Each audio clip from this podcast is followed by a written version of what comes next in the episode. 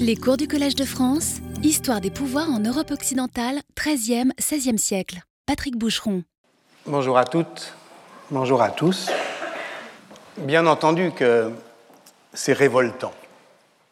Face à l'hécatombe causée par la peste noire, la première réponse politique des pouvoirs publics, je veux dire la plus précoce, la plus constante, la plus répandue en Europe, aura donc été de légiférer contre les salaires déraisonnables que les servants et ouvriers pourraient réclamer de leurs employeurs, considérant comme fraude notoire ce qui n'était au fond rien d'autre qu'une conséquence mécanique de la pénurie de main-d'œuvre sur le marché du travail. Voilà assurément de quoi susciter notre indignation morale. Mais qui ça, nous? Nous qui lisons aujourd'hui les séries d'ordonnances fixant en Angleterre, en France, en Castille, en Aragon, en Provence, dans différentes cités italiennes, des prix, mais surtout, on l'a vu, des salaires maximum, et ce, dans les années qui suivirent immédiatement la première vague épidémique de 1349 à 1355 environ. La question est de savoir si ce qui nous semble révoltant a effectivement suscité la révolte. Une révolte logique, en tout cas. Des salaires déraisonnables. Voilà donc le scandale pour euh, la seconde ordonnance de Jean le Bon, celle de 1354, qui renforce l'ordonnance du 30 janvier 1351, on l'a vu la semaine dernière. Moins précise sur les tarifs, elle est plus moralisatrice, condamnant les ouvriers gourmands, friands ou fainéantifs, amenant le roi à extirper de leur cœur le mal faire et le mal exemple. Il faut prendre au sérieux l'efficace politique de ce que j'ai appelé cette immense euh, possibilité de discours avec Michel Foucault, produisant une forme d'inculpation généralisée par une extension continue du domaine de l'infamie. C'est, je l'ai dit aussi la semaine dernière, je récapitule, le mérite du travail de Giacomo Todeschini que d'avoir décrit cette logique d'exclusion sur le modèle de la contagion. Ce que l'on reprochait aux païens, aux infidèles, aux hérétiques, aux juifs, c'est de s'écarter d'eux-mêmes au point qu'on ne pouvait littéralement faire crédit à leurs paroles. Cela, je le pose à nouveau, mais il ne faudra pas se contenter de le dire. Depuis cette question-là, il nous faudra la prochaine fois c'est-à-dire, je le rappelle, dans trois semaines après euh, la pause des vacances, il nous faudra recommencer. C'est ce manque à soi qui constitue la pauvreté, puisque l'infamie fait tâche. La pauvreté, donc, qui s'étend, qui s'étale des vagabonds aux salariés pauvres et jusqu'à tous ceux qui s'adonnent à des métiers ignobles, même s'ils sont parfaitement légaux, comme tous ceux qui touchent au sang, à l'ordure, d'où l'apparente incongruité de cette mention des vidangeurs de fausses d'aisance dans l'ordonnance de 1351, indice anthropologique de cette déflagration conceptuelle généralisée sur laquelle j'achevais la semaine dernière. C'est donc une mise au travail généralisée qui condamne de plus en plus directement, de plus en plus durement la mendicité, qui ouvre la grande chasse aux pauvres honteux, l'envers d'une politique d'assistance qui s'inscrit dans une économie du salut où c'est se montrer bon chrétien que de défendre de manière intraitable une classification discriminante entre les différentes formes de pauvreté. La nouvelle politique d'assistance qui est mise en place par certaines villes dès la fin du XIIIe siècle, à Gand, à Florence, mais aussi à Mons, sur, euh, où la commune aumône se met en place en 1290. Cette nouvelle politique d'assistance, donc, se fonde sur la base de la domiciliation. Aux indigents domiciliés, que l'on va marquer d'un signe distinctif, jetons, plaquettes de plomb, croix cousues sur la manche ou sur la poitrine, à eux les prébandes d'une pauvreté pensionnée.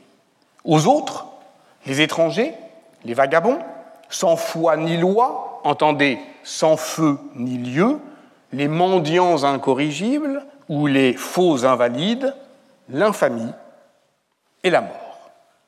On trouve cette euh, rhétorique de l'inutilité dans les traités français, anglais, allemands, sur les gueux, sur les faux mendiants, qualifiés d'inutiles à la chose publique ou de poids inutile sur la terre. Mais il ne s'agit pas que de mots. Voici un homme. Son nom est Colin l'Enfant. Nous sommes en septembre 1391. Il vient d'être arrêté au moment où il s'apprêtait à revendre une tasse d'argent qu'il avait dérobée dans une auberge. Les juges du Châtelet de Paris l'interrogent. Il est né à Évreux, où il s'est marié, où vit sa femme. Il s'est mis au service d'un écuyer et a chevauché en guerre comme valet, et quand il était au pays, gardait ses faucons et les gouvernait. Je cite l'interrogatoire. Le voici à Paris, à travailler, toujours comme valet servant pour un couvreur du nom de Marin Loquet. Quoi de plus normal au fond? Colin l'enfant vit à la fin du XIVe siècle. Autant, disent nos manuels, de la peste noire et de la guerre de Cent Ans. Autant, disent-ils aussi, où le manque de main-d'œuvre ménage des possibilités de mobilité sociale. Il a suivi un chevaucheur euh, d'Évreux jusqu'à Paris, il travaille pour un couvreur, mais pour ses juges, c'est là le mode de vie d'un vagabond. Entendez leur sentence, les voisins qui disent concordablement que celui Colin, prisonnier, était digne de mourir comme inutile au monde. Cette pièce d'archive se trouve dans le livre Truand et misérable que Bronislaw Geremek fit paraître en 1980 dans la collection Archives. Je rappelle que Geremek fut un grand médiéviste européen, publiant en 1968 son étude magistrale sur le salariat dans l'artisanat au XIIIe et XVe siècle, puis en 1976 un livre majeur également sur les marginaux euh, parisiens, et que en cette année 1980, où il publie son euh, archive, il était, aux côtés de Lech Walesa, l'un des négociateurs des accords de Gdansk pour le syndicat Solidarność. Retenons en tout cas que cette nouvelle politique n'a pas attendu les poor laws du XVIe siècle ou le grand renfermement du XVIIe siècle pour se déployer. Elle s'énonce très clairement après la peste noire, je veux dire depuis cette catastrophe démographique, et elle s'énonce et s'élance à l'encontre des nécessiteux, des inaptes, des indigents, des démunis, des indésirables, tous ceux qui, je cite à nouveau euh, Robert Castel, que j'avais euh, euh, cité la fois dernière, tous ceux qui occupent dans la société la position de surnuméraire. Et voilà le scandale. Et avouez quand même qu'il est vertigineux. C'est donc depuis la peste noire, et je continue à, charger ce depuis de tous les sens qu'on lui met depuis qu'on a commencé, c'est depuis la peste noire que les pouvoirs se rendent compte qu'il y a des gens en trop.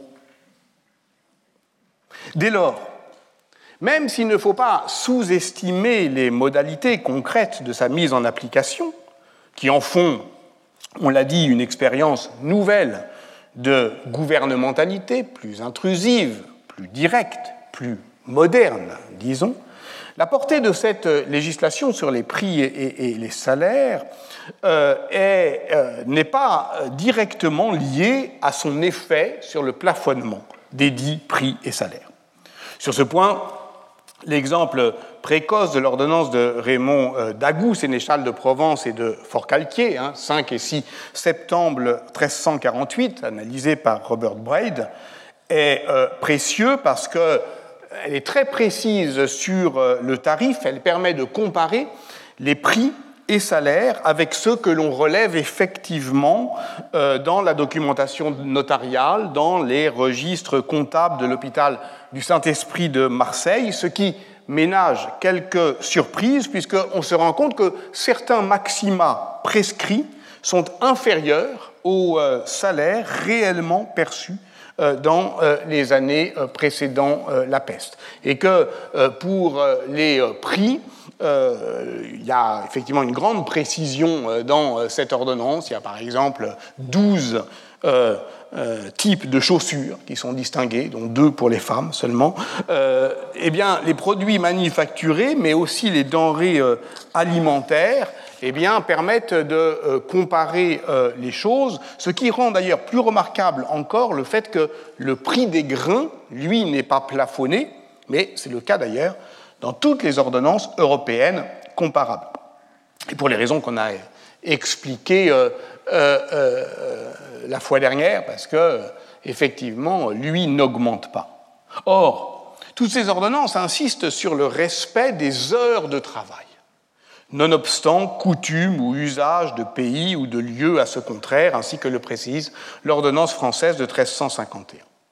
Les conflits sur les heures de travail, bien entendu qu'ils caractérisaient déjà la fin du XIIIe siècle. Bronislaw Guérémec, encore lui, a analysé l'exemple fameux du litige porté devant le prévôt de Paris en 1277, qui opposait les maîtres et valets euh, foulons sur le sens de la vesprée. On disait que euh, les foulons devaient travailler jusqu'à vesprée. Mais qu'est-ce que ça veut dire vesprée? C'est entre les vêpres et la soirée. Mais qu'est-ce que ça veut dire la soirée? Pour euh, les maîtres, évidemment, bah, c'est quand la nuit tombe. Pour les valets, c'est plus proche, évidemment, du, de la sonnerie de vêpres. Et les travaux de Jean-Louis Roch sur les métiers normands montrent qu'à Montivilliers, par exemple, actuellement euh, en Seine-Maritime, près du Havre, une ordonnance avait fixé en 1322 la journée de travail des valets, des valets tisserands que les maîtres drapiers ne cessaient de vouloir allonger. Et la justice royale est requise et donne raison aux valets dix ans plus tard à la veille de la peste noire encore, en 1346, à Senlis, 28 valets foulons s'opposent à quatre maîtres du métier au sujet des heures de travail.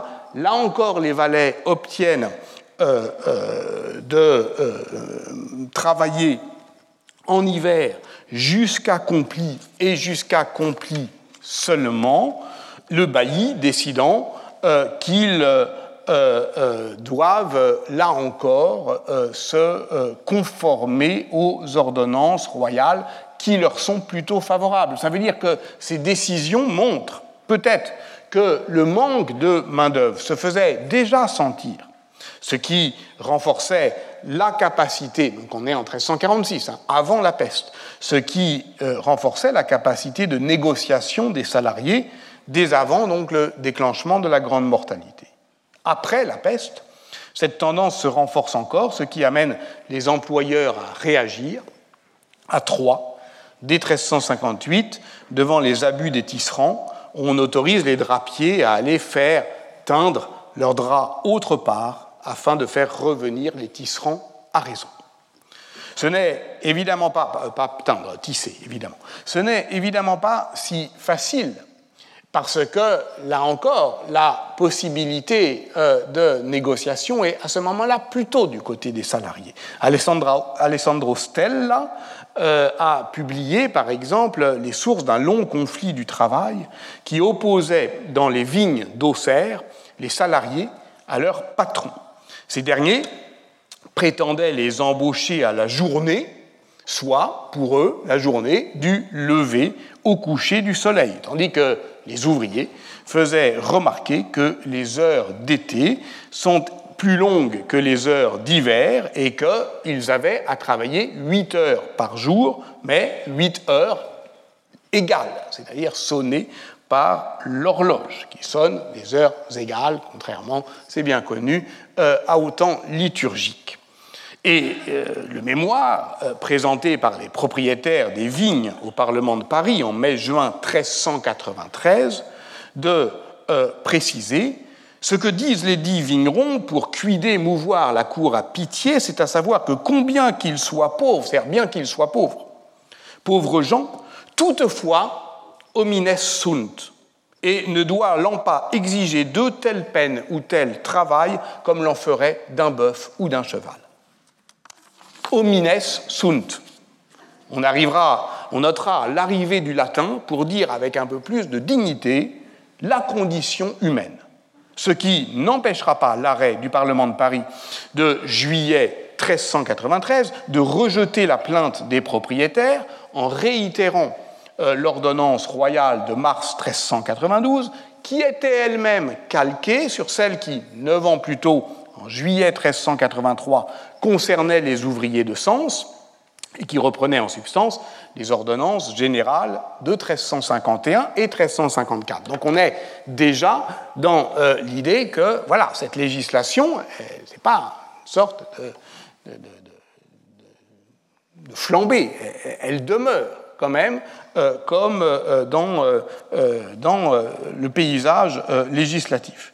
Mais le fait même que les propriétaires aient fait passer cette euh, exigence de dignité euh, de leurs ouvriers, même pour en contester euh, les conséquences. La forme même de ce mémoire raturé, tourmenté, on en conserve un brouillon sous forme de, rouleau de, parchemin conservé aux archives municipales d'Auxerre, qui comporte de nombreux ajouts et, et corrections et qui suggère qu'il fut rédigé sous pression, sous pression populaire, qui exprime aussi la crainte de la révolte. Le fait que euh, ce mémoire soit conservé dans une liasse qui rassemble plusieurs pièces documentant ce conflit sur près d'un siècle témoigne aussi de la monumentalisation précoce de ce conflit dans le souvenir local.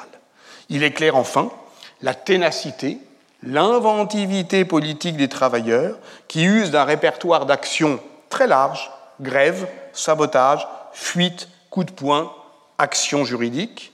En 1442, on apprend que sur les quelques 500 vignerons d'Auxerre, il y en a 53 qui résistent toujours à l'application des ordonnances royales, profitant de l'état de guerre. C'est donc une minorité agissante qu'on peine à réduire. Le 24 mars 1480, il n'y en a plus qu'un. Le bailli d'Auxerre fait crier les tarifs salariaux maxima et condamne le vigneron Jean Bedon à l'amende exorbitante de 5 livres parisis. C'est une amende qu'évidemment personne ne peut payer, donc on est emprisonné pour dette, pour faute du grand et excessif salaire auquel il prétendait. On est en 1480. Vous voyez quand même que ça a traîné. Transportons-nous à présent à Montpellier. Dès le mois de mai 1349, 1349 les magistrats de la ville s'adressent au roi de France pour qu'il les aide à réprimer un mouvement de vignerons, encore eux. Le travail viticole favorise manifestement la prise de conscience et la mobilisation politique. Des vignerons donc qui s'opposent aux ordonnances que les consuls ont édictées pour limiter le prix de vente des vivres et surtout le montant des salaires. C'est à cette occasion que l'on découvre l'existence de cette réglementation euh, municipale, très précoce, hein, deux ans avant l'ordonnance générale de Jean Lebon. Preuve, là encore, de l'impulsion urbaine de ce mouvement général qu'on a surtout étudié comme une politique royale. Mais ça, c'est ce qu'a montré euh, Samuel Cohn, et d'ailleurs avant lui Elisabeth Carpentier, pour Orvieto qui légifère en la matière dès juillet 1348. En tout cas, le roi, par des lettres données à Nîmes le 16 mai 1349, accède aux requêtes des consuls de Montpellier et six ans plus tard, le 7 août 1357, toujours en réponse à une requête consulaire, Jean le Bon ordonne au bail de la ville ou à son lieutenant de se saisir du laboureur Albert Pop et de ses complices, d'ouvrir une enquête et, si sa culpabilité est avérée, de lui réserver un châtiment exemplaire. Pour quel crime? Pour inciter le peuple à désobéir au consul en refusant le paiement de taille destiné à renforcer les fortifications urbaines, ce qui constitue un grand scandale. Magnum scandalum. Si les complices d'Albert Pope sont déclarés rebelles, les deux mots complices et rebelles sont dans la lettre conservée aux archives municipales de Montpellier, avec celui de désobéissance, c'est de s'être adonné a euh, diversas congregationes illicitas et essiam monopolias inter se, et là encore, l'interdiction des monopoles, congrégations, coalitions, rassemblements, pour faire pression sur les employeurs, est l'un des leitmotivs de la législation sur le travail. L'ordonnance de Jean Lebon l'a puni de 50 livres d'amende et de l'amputation de la main en cas d'impossibilité de payer, ce qui, là encore, est toujours le cas. Je m'appuie ici sur les travaux de Vincent Chalet, et notamment pour l'exemple évoqué sur sa contribution récente au colloque de la Société des historiens médiévistes paru en 2019 sous le titre Contester au Moyen Âge. La contestation ne se réduit pas ici à la notion de révolte que beaucoup d'historiens travaille actuellement à déconstruire.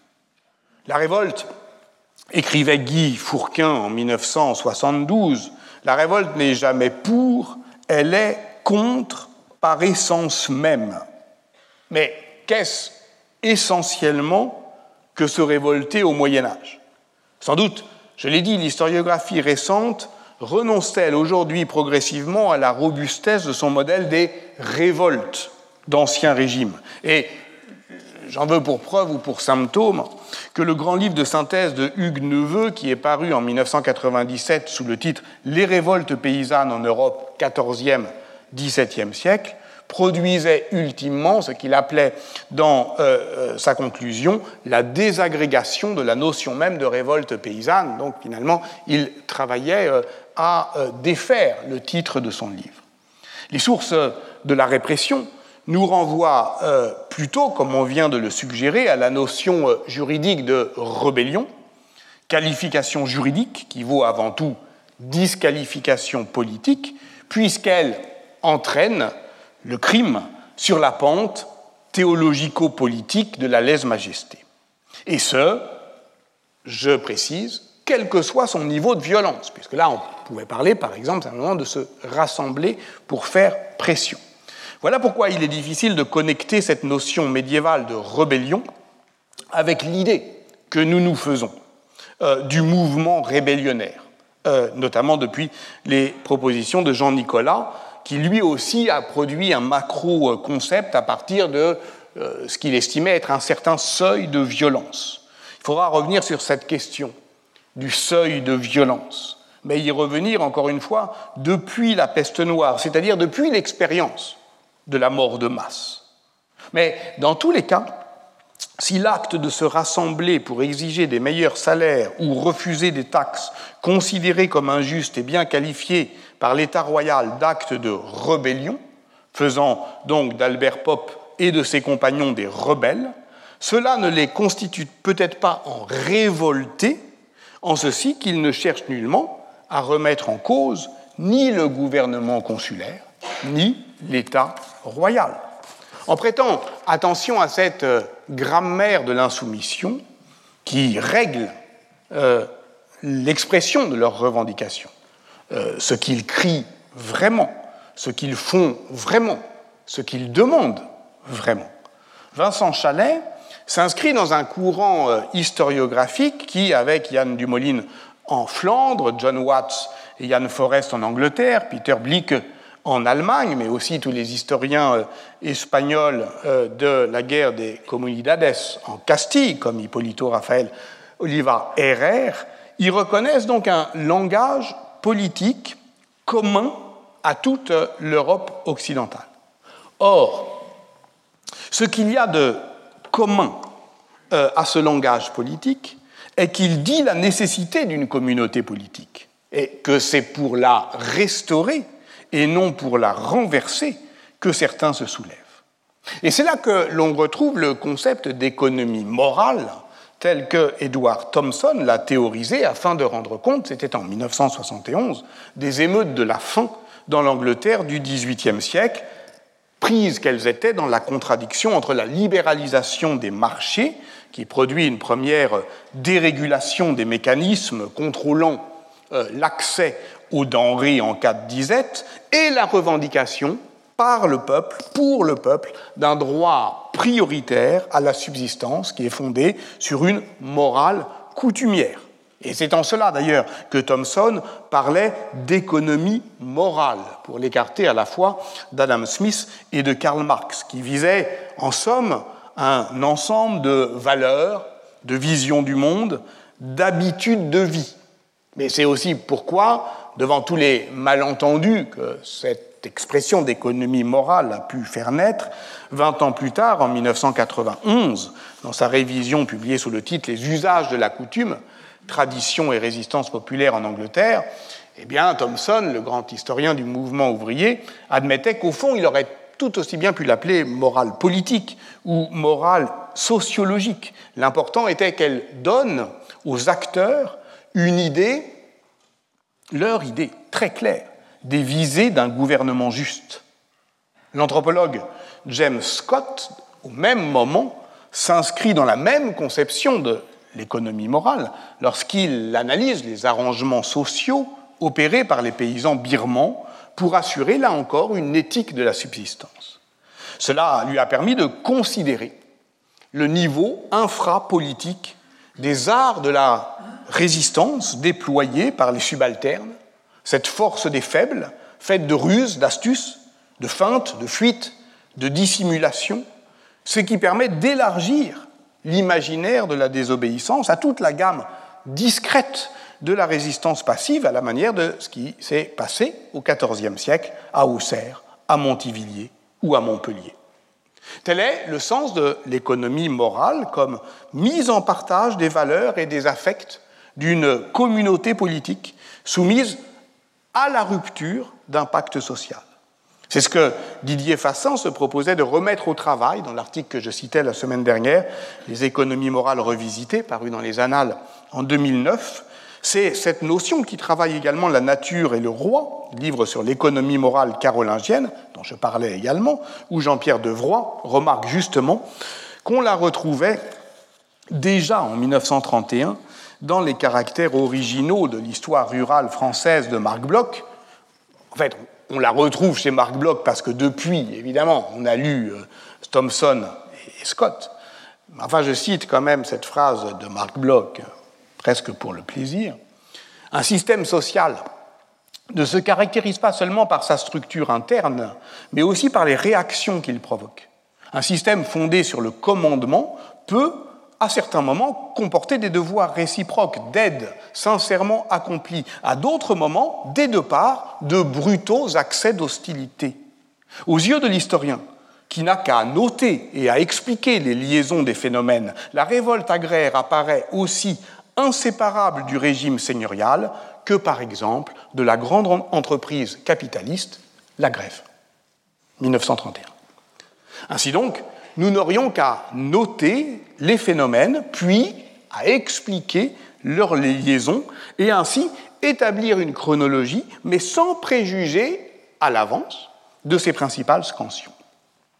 C'est d'une certaine manière ce que propose Samuel Cohn dans son livre paru en 2006 sous le titre Lust for Liberty, qui relève la diversité des mots signalant l'irruption dans les sources médiévales d'un disons, d'un soulèvement populaire, discordia, dissensio, seditio, conspiratio, conjuratio, rumor, murmuratio, concursus, tumultus, etc., et rappelant qu'on ne peut jamais leur donner de définition stable, qu'elles varient selon les contextes lexicaux, aussi en fonction des couples euh, d'opposition, conjuratio, conspiratio, etc. Et avec toutes ces précautions, il capture partir de cette nuée de mots, 1112 épisodes de protestations populaires entre 1200 et 1425, qui tout ont en commun de manifester un appétit pour la liberté. Donc on retrouve, avec une toute autre tradition théorique que celle de l'économie euh, morale,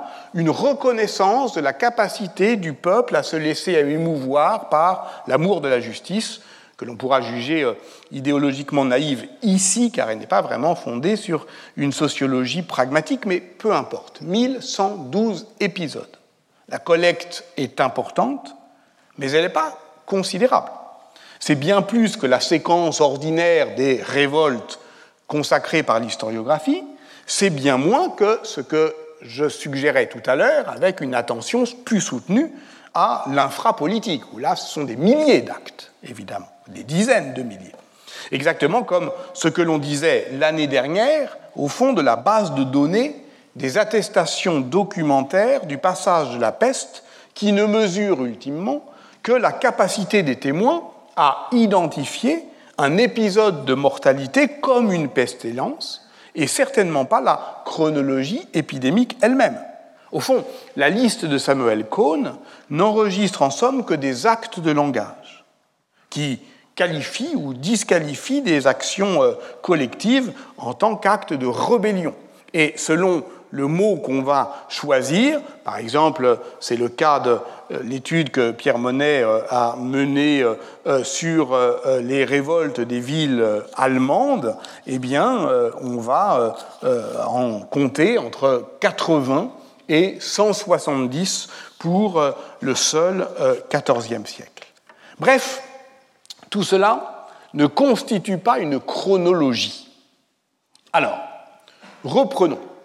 Toutes les dates que j'ai égrenées depuis une demi-heure, elles euh, peuvent s'installer dans une chronologie qui, vous l'aurez noté, est très étale à Auxerre. Les conflits euh, du travail étaient déjà documentés dans les années 1330, les conséquences de la peste noire, certes, l'exacerbent. Il est toujours présent dans les années 1390, connaît euh, euh, des reprises en main en 1440 et puis en 1480 euh, les derniers irréductibles. Bon. Si on passe maintenant, donc simplement une sorte de traînée comme ça. Si on passe maintenant à Montpellier, je vous ai cité deux événements, vous vous en souvenez peut-être, l'un en 1349, l'autre en 1357. Là, c'est plus intéressant parce que ça s'inscrit dans le creux d'une frise qui, localement, comporterait deux pics. L'un en 1323-1325, qui passe dans l'historiographie comme le grand mouvement des populares du mode de gestion du consulat.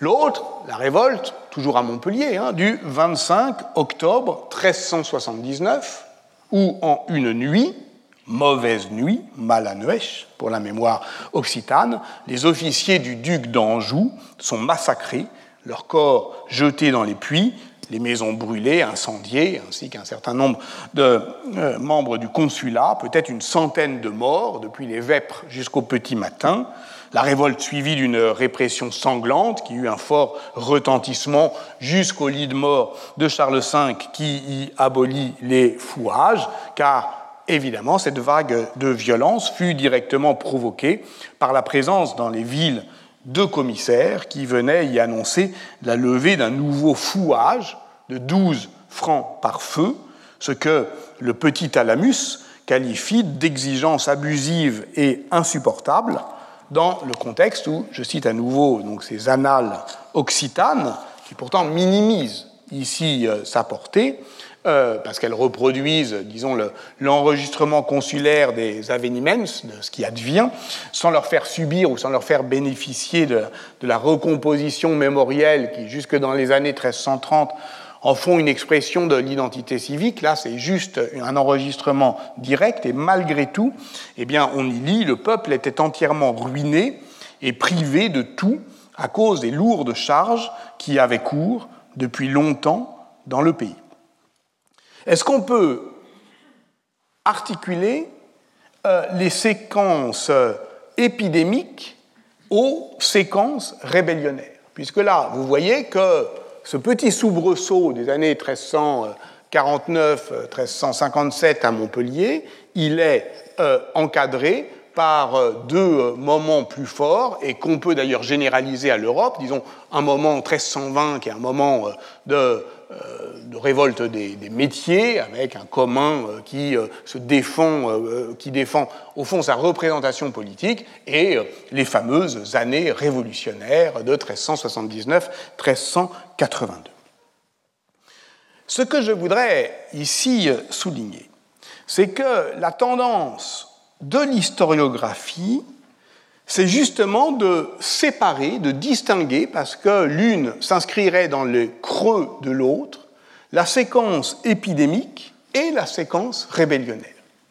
Ce qui est tout à fait frappant d'ailleurs euh, dans l'œuvre de Samuel Cohn, qui est historien de la peste, qui est historien de la révolte, mais qui est jamais ou presque historien de l'une et de l'autre.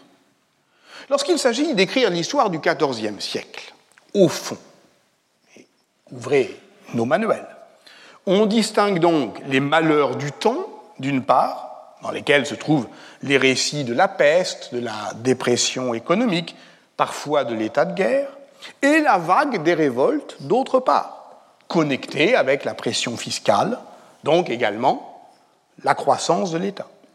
Et le tout culminant dans ce que Michel Molla et Philippe Wolff appellent en 1970, dans cette synthèse, d'une certaine manière, sinon indépassable, toujours marquant euh, l'historiographie, Ongle bleu, Jacques et Ciampi, les révolutions populaires en Europe au XIVe siècle, ce qu'ils appellent donc les années révolutionnaires, 1378-1381. Cette tourmente n'a pas été, écrivent-ils, un coup de tonnerre dans un ciel serein. 1378-1380. Elle fut annoncée par la Jacquerie de 1358, qui, je cite encore, fut une révolte contre les séquelles de la crise frumentaire du début du siècle. Donc 1315.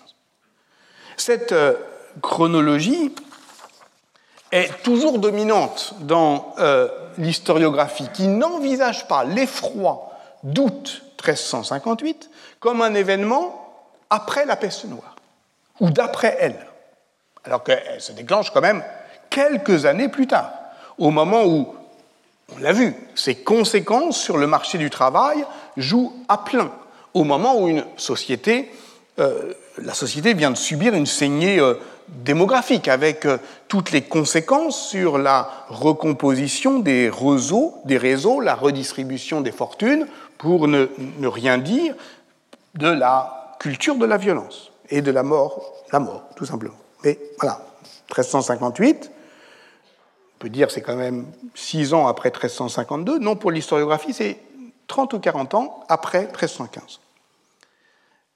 Euh, notons simplement ici que pour Molla et Wolff, la jacquerie est un faux départ, puisque c'est ce qu'ils écrivent toujours, les années qui suivirent la jacquerie de 1358, si elles n'ont pas été marquées par aucun soulèvement majeur, et sans doute faut-il l'attribuer à l'abattement produit par l'épidémie, tiens la voilà, de 1361-1362, et à la lenteur du relèvement qui suivit, ne furent tout de même pas parfaitement calmes. En Angleterre, l'agitation paysanne, faite de mille incidents dispersés, donc là on retrouve effectivement cette préscience qui, a un infrapolitique, devenait de plus en plus violente. Donc, la peste joue comme une circonstance, mais une circonstance négative. 1348 n'explique pas 1358, mais la reprise de la peste en 1360 expliquerait qu'il n'y ait pas de contagion de la révolte. Et ce, en vertu d'un principe de bon sens que les auteurs énoncent auparavant pour expliquer que la famine de 1315-1317 ne provoque nul soulèvement, il faut encore avoir quelque force pour s'insurger. En revanche, lorsqu'ils évoquent la déflagration de 1378, Michel Molla et Philippe Wolff évoquent à nouveau la peste, mais à distance d'une génération, et dans un rapport qui n'est pas de causalité, mais d'analogie, usant de ce que l'on pourrait appeler une métaphore, mais une métaphore chronologique, puisque ça serait un événement qui se déplacerait à distance de lui-même par ce motif de la contagiosité, ce que j'ai proposé d'appeler la métaphore meurtrière, et qui là encore reproduit, je dirais, l'écart de 30 ans d'une génération. Écoutez bien. Les troubles éclatèrent, semble-t-il, sans lien les uns avec les autres, et les pouvoirs purent les réprimer tour à tour. Les nouvelles ne cheminaient pas encore assez vite pour qu'il y eût vraiment contagion révolutionnaire. Cependant, 30 ans auparavant, la peste avait manifesté la nouvelle cohésion de l'Europe, une Europe peuplée, voyant les liens de toutes sortes se multiplier entre groupes humains. 30 ans, l'espace d'une génération. Est-il déraisonnable d'établir un lien entre la vague de peste qui a introduit ce synchronisme et les années révolutionnaires qui allaient l'illustrer? Fermez les guillemets. Alors, déplions soigneusement, dans les 20 minutes qui me restent, ces deux suggestions. La première consiste à tenter de caractériser un contexte économique favorable à la contestation politique en aggravant la misère ou bien en exacerbant les injustices sociales, mais jamais au moment où ça irait le plus mal. Nous retrouvons ici la question d'un trend global affectant pour le XIVe siècle la répartition des fortunes. Dans le cas de l'Angleterre, où ce genre de pesée globale est moins aventureux qu'ailleurs, les, estimations de Broadberry, Campbell, Klein et Overton, qui ont calculé en 2015 que la richesse globale du royaume d'Angleterre aurait chuté entre 1347 et 1352 de 30%, donc c'est un, crack euh, à peu près contemporain à 29, hein, par exemple, euh, euh, c'est une estimation qui est généralement admise. La dépression se serait ensuite creusée par les reprises pesteuses de 1361, les différentes épisodies en plus qui subissent, que subissent les îles britanniques, mais cette situation produit des concentrations de fortune, des opportunités de mobilité sociale dans un contexte, c'est vrai, de diminution des inégalités sociales, et c'est ce dossier que reprend Mark Bailey lorsqu'il affirme que c'est moins la réaction seigneuriale que la pression fiscale qui devient insupportable. Elle double, en gros, des années 1340 aux années 1370 pour atteindre un taux de prélèvement que Tony Moore calcule à 4,5%. Bon, évidemment, ce n'est pas énorme. Enfin, à ce moment-là, ça a doublé quand même en 20 ans. Et c'est surtout la désorganisation des cours de justice qui alimente ce sentiment d'injustice, justement, au cœur de la révolte des paysans de 1381 euh, voilà pourquoi, par exemple, dans le Cambridgeshire, par exemple en, 1381, euh, 90% des actes de violence enregistrés par les sources visent des officiers chargés de la levée de la pole tax, mais aussi de l'application euh, des législations sur le travail. Je l'avais dit déjà la semaine dernière.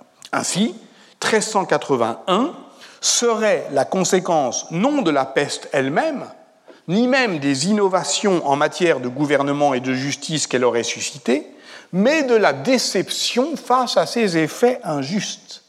Elle marquerait donc un sentiment politique. Et évidemment, la révolte de 1381 s'énonce politiquement. Elle marquerait moins, en somme, l'acmé du désespoir que la rage face à un espoir brisé. Autre exemple, et à une autre échelle, mais qui permet euh, peut-être des évaluations plus fines. Florence et la Toscane. Durant tout le XIIIe siècle, la croissance économique y a maintenu un système social que Valérie Theiss a bien caractérisé dans son article Mobilité et stratification sociale de la nouvelle histoire du Moyen Âge, et qui vaut sans doute pour toute l'Europe, c'est-à-dire un essor régulier qui ne produit jamais de renouvellement en profondeur de la classe dominante, mais, je la cite, un léger élargissement du groupe élitaire, donnant seulement à un système social profondément inégalitaire assez de fluidité pour en assurer la stabilité. Or, la peste réduit ces inégalités, on l'a vu, puis ouvre la possibilité d'une mobilité sociale ascendante accrue, qui se grippe ensuite, produisant une frustration à la mesure, là encore, de l'espoir qu'elle a fait naître. Si l'on pouvait avoir quelques doutes sur la validité de l'agrégation des données pour produire un coefficient de Gini, donc mesurant euh, euh, les inégalités de fortune à l'échelle du continent européen, les études publiées en 2017 euh, de Guido Alfani et Francesco Amanati sur les sources fiscales de Prato, de San Gimignano et de Pongi Bonzi documentent parfaitement un enrichissement général des survivants et une réduction des écarts de fortune euh, jusque dans les années 1360 ou 1370. Euh, euh, voilà pourquoi la peste pourrait bien être un turning point à Florence, y compris dans son rapport à la guerre, à la violence, comme l'a récemment, récemment tenté de le montrer William Caffero. Et il rejoignait, Caffero rejoint d'une certaine manière, la grande entreprise labroussienne menée par Charles-Marie de la Roncière dans sa thèse Prix et salaire à Florence au XIVe siècle, 1280-1380, qui consistait au fond à scruter la conjoncture économique d'une commotion euh, politique, la révolte des Ciompi, avec euh, euh, en ligne de mire le fameux article qu'Ernest Labrousse fit paraître en, 1300, en 1948 1848, 1830, 1789, notez euh, euh, l'ordre euh, inverse de, l'histoire régressive, comment naissent les révolutions. Alors, les Ciompi, rappelons, le tumulte de l'été 1378, du 22 juin au 31 août, les travailleurs les plus humbles, les plus démunis, les plus précaires de la grande manufacture lainière qui se soulève pour ne plus être soumis euh, et réclament une représentation politique dans les organes de gouvernement de la ville. Ils prennent euh, le pouvoir, ils brûlent, ils pillent, ils occupent les lieux de pouvoir, ils, euh, cela déclenche une répression féroce qui s'abat sur eux, qui ouvre la voie à l'un des gouvernements les plus impitoyablement oligarchiques de l'histoire de la ville. C'est pourquoi écrivant ses histoires florentines à partir des années 1520, euh, Machiavel, qui enregistre les dernières secousses de cette peur sociale qui a été terrible, euh, eh bien, il voit l'exemple même du mauvais tumulte qui attise la guerre civile au lieu de faire progresser la vie libre, hein, au sens de Samuel Cohn, euh, dans la cité. Mais pour l'historiographie, en revanche, elle est devenue la plus radicale des révoltes médiévales et même, d'une certaine manière, l'enfance des révolutions ouvrières. D'où l'enjeu historiographique qui consiste à placer le soulèvement des Tiompi dans la conjoncture économique. Je cite ici la conclusion de Charles-Marie de la Roncière. Exactement à la manière dont on cale un événement dans une chronologie. Parce qu'encore une fois, le travail, c'est effectivement de, mettre que cette frise ait un sens. Cette chronologie, elle est animée par un mouvement des prix qui est affecté par une hausse continue, de l'ordre de 150 à 400% dans les années 1320-1380. De même que le mouvement des salaires nominaux par catégorie. Celui des maçons double en 60 ans.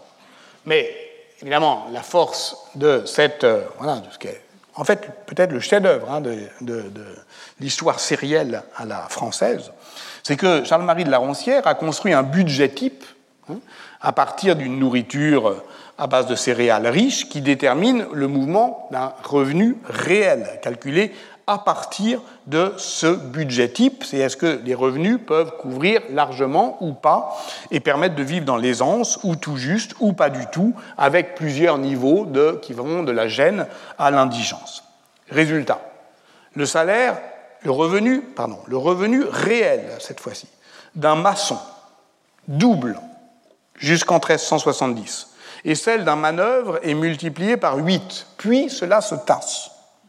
La Roncière a pu identifier une amélioration continue de la condition salariale depuis 1348, une inversion de tendance en 1368-1370. Bref, on serait bien, du point de vue labroussien, dans la conjoncture révolutionnaire idéale, c'est-à-dire où un espoir est déçu. Ce qui nous intéresse, ce n'est pas seulement la conjoncture salariale, mais la structure sociale qu'elle révèle. En 1370, sur 10 maçons célibataires, 9 gagnent plus du double du budget type. Célibataires. Ils peuvent alors mener une vie plus décente, s'acheter des vêtements, cette demande sociale est évidemment fondamentale pour euh, l'économie florentine, améliorer son habitat, de là le boom, boom de la construction, investir dans la terre, dans l'emprunt public, scolariser ses enfants. Bref, euh, c'est un peu des stéréotypes des goûts de l'aristocratie marchande et du popolo qui pénètre euh, les milieux du popolo minuto, ce qui contribue à renforcer l'unité culturelle d'une société urbaine. Et toute l'histoire florentine qu'on raconte est, là. Hein, L'augmentation des standards de, euh, de consommation, etc. Cette relative aisance des célibataires qui est attestée durant tout le XVe siècle. Le problème consiste en ceci c'est que dès, que cet artisan se marie, dès qu'il a des enfants, il entre dans la vie fragile.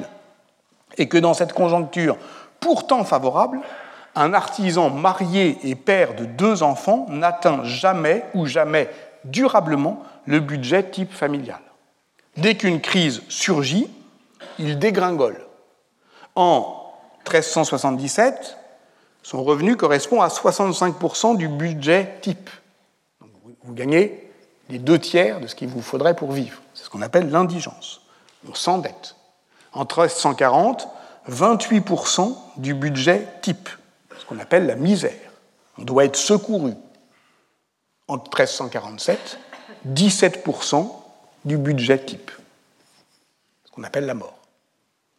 Et il s'agit d'un maçon, salarié, père de deux enfants. C'est seulement au niveau des maîtres qu'un père de famille peut élever avec continuité dans la décence et même dans l'aisance, avec un salaire moyen qui atteint 150% du budget euh, type, la vie urbaine. Donc c'est la structure sociale qui perdure au XVe siècle, et de là, je pense, des conséquences en série, notamment sur les structures familiales, parce que beaucoup restent célibataires. Si on prend euh, le cadasto de 1427, dans la catégorie des maçons et des manœuvres, il y a 15% qui demeurent célibataires, ce qui est beaucoup. On peut considérer que c'est aussi beaucoup euh, de gens qui refusent l'être, hein, je le dis euh, le lendemain de la Saint-Valentin, bah, ça prouve alors que bon, c'est quand même touchant. Hein, ça veut dire qu'effectivement, ils, réduisent de beaucoup leur capacité à vivre décemment. C'est un choix conscient d'une régression spectaculaire du niveau de vie. Mais euh, euh, retenez que ces accidents du XIVe siècle, évidemment, euh, ils, ils, ont une répercussion sur le XVe siècle. Et une répercussion qui est à la fois religieuse, nécessité de se trouver des familles de substitution, politique, attachement au métier, culturel, évidemment. Mais il en va ainsi de l'histoire démographique c'est que si l'on place un événement catastrophique dans une chronologie, il affecte une durée plus ou moins longue où s'expriment ses effets indirects sur l'âge au mariage, sur la fécondité, sur la natalité et plus globalement sur les, rapports sociaux. Et sans doute peut-on appliquer le même raisonnement aux espoirs politiques et aux comportements sociaux qui ne s'aligne pas sagement sur la courbe d'un homo economicus calculant au plus juste euh, son intérêt rationnel, mais qui s'inscrit justement dans une économie morale qui impose sa propre latence. Faut-il appliquer également, et c'est la seconde suggestion de Michel Molla et Philippe Wolff que je voudrais examiner pour terminer, cet écart à la mémoire des révoltes en y appliquant justement l'intervalle des générations, celui qui sépare les années 1348-1352 des années 1378-1382. Alors, prenons l'exemple des révoltes flamandes. Elles rendent bien compte de ces jeux de mémoire à la fois familiaux, militants et patriotiques. En 1358, Étienne Marcel fait appel au soutien militaire de Gand. En 1380, et dans les villes révoltées du royaume de France, l'un des cris de ralliement est Vive Gand Mémoire rébellionnaire. On ravive ici une histoire longue de la révolte, de part et d'autre, de la peste noire. Parce que c'est d'abord euh, le souvenir de Jacques Artevelde, ou en flamand, Jacob van Artevelde, qui est né à Gand vers 1287, dans une famille patricienne enrichie par l'industrie drapière, qui prend la tête de la révolte gantoise contre le comté euh, de Flandre et qui, euh, au lendemain d'un discours enflammé prononcé euh, le dimanche 28 décembre 1337, prend la tête d'une coalition, une espèce de front populaire, écrit Marc Beaune, qui rassemble la bourgeoisie flamande et le menu peuple des Foulons. L'expérience politique de Jacques van Artevelde, c'est une prise de pouvoir. 1337 1345. Il est assassiné le 17 juillet 1345 dans un complot de tisserands gantois, c'est-à-dire que l'expérience politique tourne court lorsque le front populaire se fissure. Or, la prise de pouvoir de euh, euh, Jacques Artevelde, 1300, je le répète, 1337, 1345, elle fait jouer un précédent et elle sert elle-même de précédent.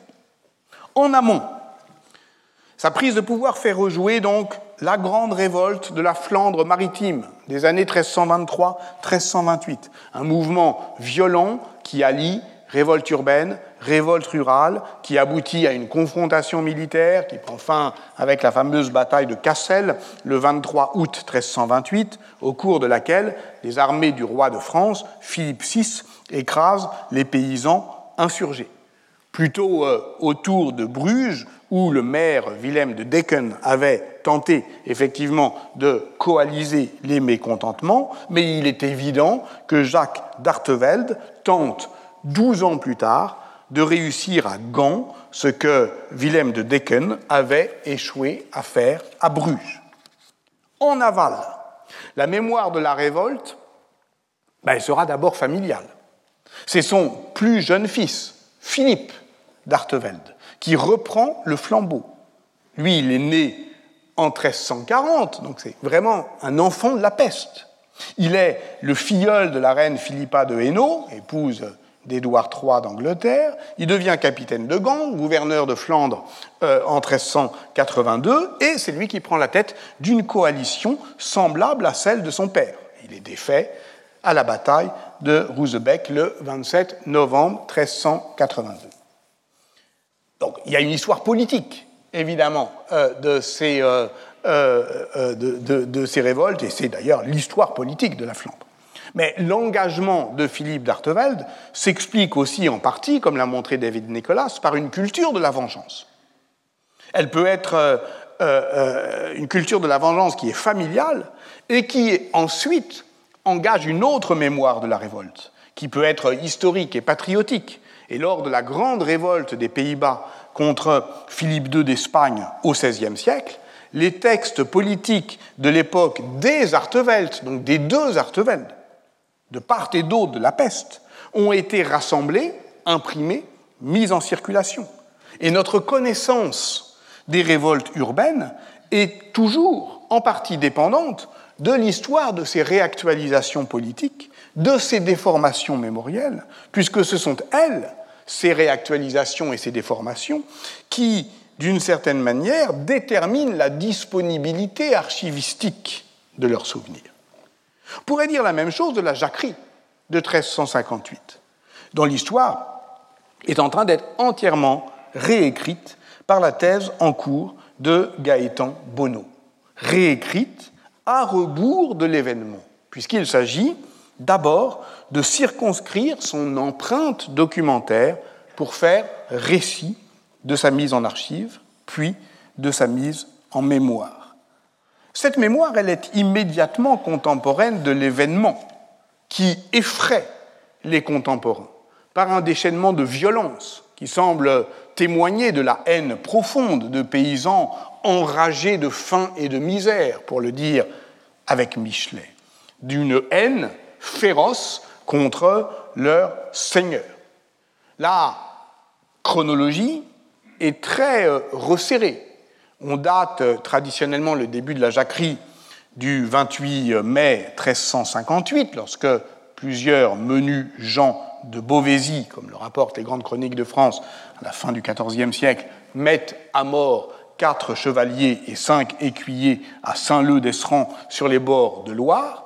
Trois semaines plus tard, environ le 9 ou le 10 juin, eh bien, la répression des nobles fait rage. Elle est suivie par la vengeance légale de euh, l'action judiciaire et la première lettre de rémission pour euh, éteindre la haine que l'on cesse de porter mal volonté ou rancune date de juillet 1358, avant même l'assassinat d'Étienne Marcel le 31 juillet. Donc, ça va très vite.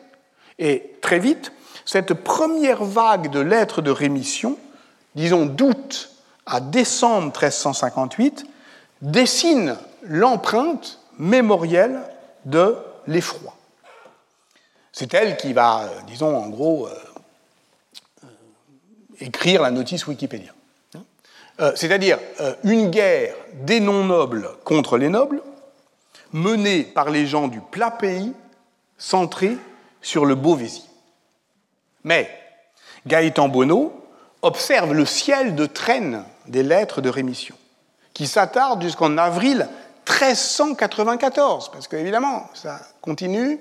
Euh, il y a des euh, arrangements sociaux, euh, il y a des discussions, il y a des escroqueries, les nobles essayent d'en profiter, de se faire rembourser bien plus qu'on ne leur a volé, etc.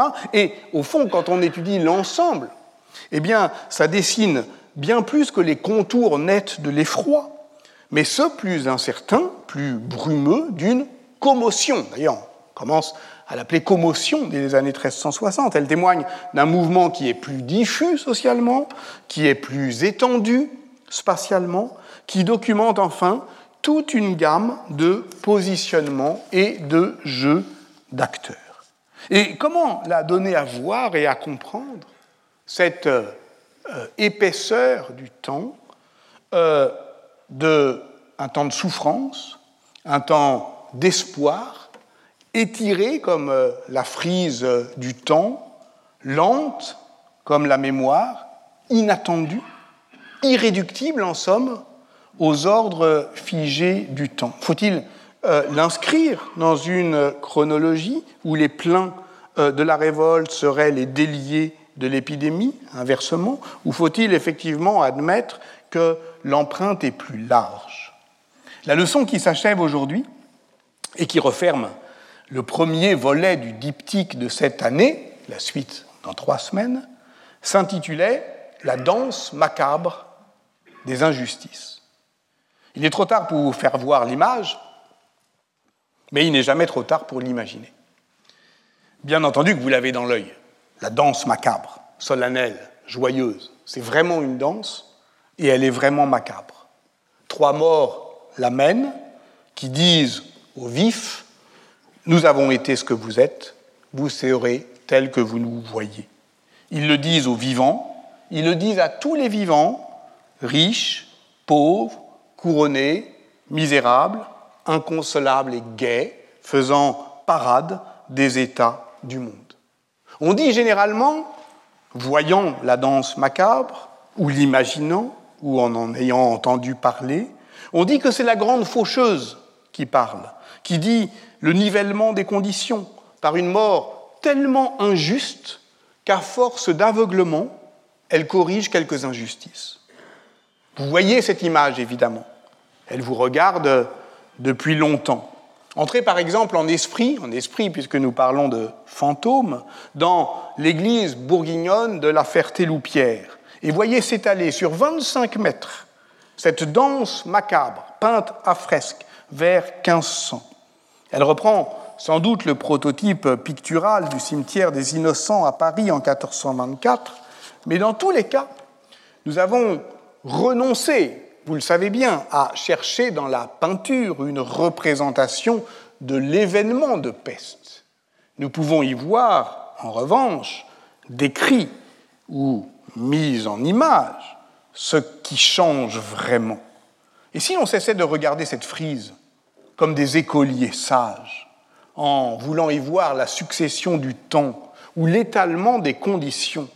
Et si on la considérait vraiment comme une sarabande qui porte toujours mémoire d'une violence extrême, d'une violence telle qu'elle a défait le temps, alors nous pourrions à nouveau lire ce qu'en ce qu'en dit Pétrarque ou ce qu'en dit euh, Ernst Bloch dans Héritage de ce temps, le livre que j'avais évoqué à la première séance pour dire avec lui ceci, et qui s'applique si bien aux personnages de la danse macabre, tous ne sont pas présents dans le même temps présent. Ils n'y sont qu'extérieurement, parce qu'on peut les voir aujourd'hui. Mais ce n'est pas pour cela qu'ils vivent en même temps que les autres. Ils portent avec eux un passé qui s'immisce. Eh bien, à bientôt. Merci beaucoup. Retrouvez tous les contenus du Collège de France sur www.colège-2-france.fr.